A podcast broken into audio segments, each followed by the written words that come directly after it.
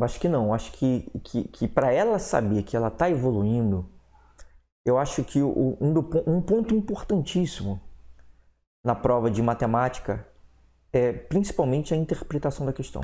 Isso é um ponto crucial. Isso independente da matéria. Né?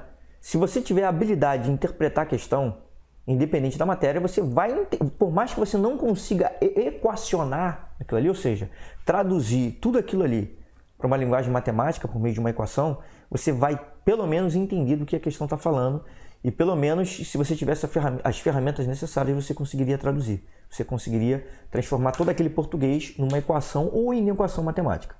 Então essa é a principal habilidade. Então eu, eu imagino o seguinte, que para você saber que está evoluindo, você vai saber isso no seu dia a dia. Você vai cada vez mais tendo uma facilidade de interpretar questões de uma maneira geral em matemática. Isso dentro do seu conteúdo. Eu imagino que essa seja a principal, o principal fator de evolução. Só que, só que, como eu já falei várias vezes aqui, inclusive aconteceu comigo, quando eu fui fazer o meu vestibular lá do IME, né? Instituto Militar de Engenharia, o que aconteceu? É. Eu era muito mal classificado na, na, na, lá no vestibular e eu percebi que pessoas que estavam entre os 20 primeiros não passavam. Então não basta só saber a teoria, não basta só saber interpretar questões. Existem outros fatores, um dos fatores é emocional. É o, é o emocional.